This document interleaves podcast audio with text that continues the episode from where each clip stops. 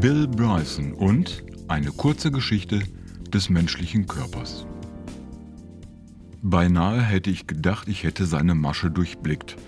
Man sammle Unmengen unglaublicher Fakten, mische sie mit Sprachwitz, Humor und Charme und fertig ist ein typisches eine kurze Geschichte Bill Bryson Buch.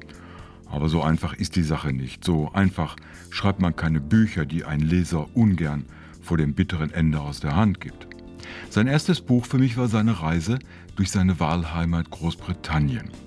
Seitdem stehen alle deutschen und auch einige englische Ausgaben seiner Bücher in meinem Regal. Bill Bryson, 1951 in Des Moines in Iowa in den USA geboren, zog 1977 nach Großbritannien und schrieb dort mehrere Jahre für die Times und den Independent. Aber erst mit seinem Buch Reif für die Insel gelang Bill Bryson der Durchbruch. Heute ist er in England der erfolgreichste Sachbuchautor der Gegenwart. Aber nicht nur.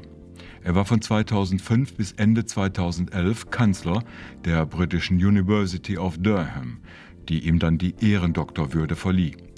Dieses letzte Buch von ihm erschien 2019, noch vor der Corona-Krise. Eigentlich schade, denn Bill Bryson hätte sicher dieser Geschichte noch ganz andere Seiten abgewonnen. Aber was ist dann der Kniff? Was macht ihn so erfolgreich? Natürlich ist es erst einmal sein Stil, Daten und Fakten in ein ganz spezielles Licht zu setzen, zu interpretieren und danach hinter das Vordergründige zu schauen. So beginnt er eine Reise durch den menschlichen Körper. So ziemlich von oben nach unten und von innen nach außen. Er erzählt, was wir heute über den Menschen wissen, wozu dieses Organ und jener Knochen gut ist.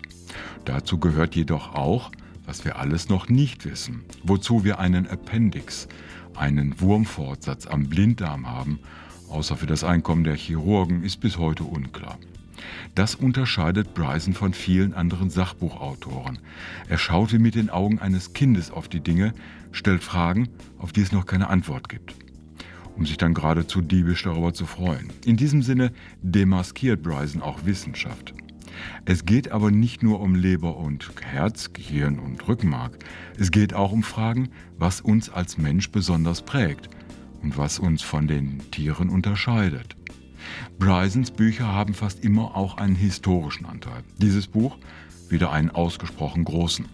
Wer wann und wie Dinge herausgefunden hat, sei es der bekannte Robert Koch oder der vergessene Albert Schatz, der das zweitwichtigste Antibiotikum entdeckte dem sein Chef allerdings den Verdienst stahl.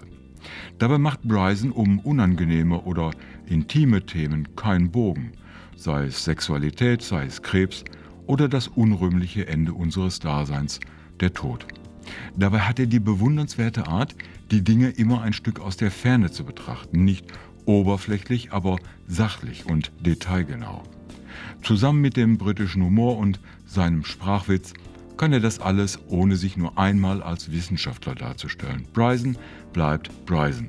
Er nimmt den Leser einfach nur an die Hand und führt durch das Thema wie ein guter Kumpel, meistens augenzwinkernd. Auch dieses Buch war wieder erstaunlich schnell durchgeackert. Was den Leser so frappierend an der Leine hält, ist das Bewusstsein, dass die Dinge, die Bryson erzählt, überwiegend kein wirkliches Interesse verdienen. Dinge, die man eigentlich nicht wissen muss oder will. Aber dieser Stil, diese schon fast pathologische Neugier, der kann man sich nicht entziehen.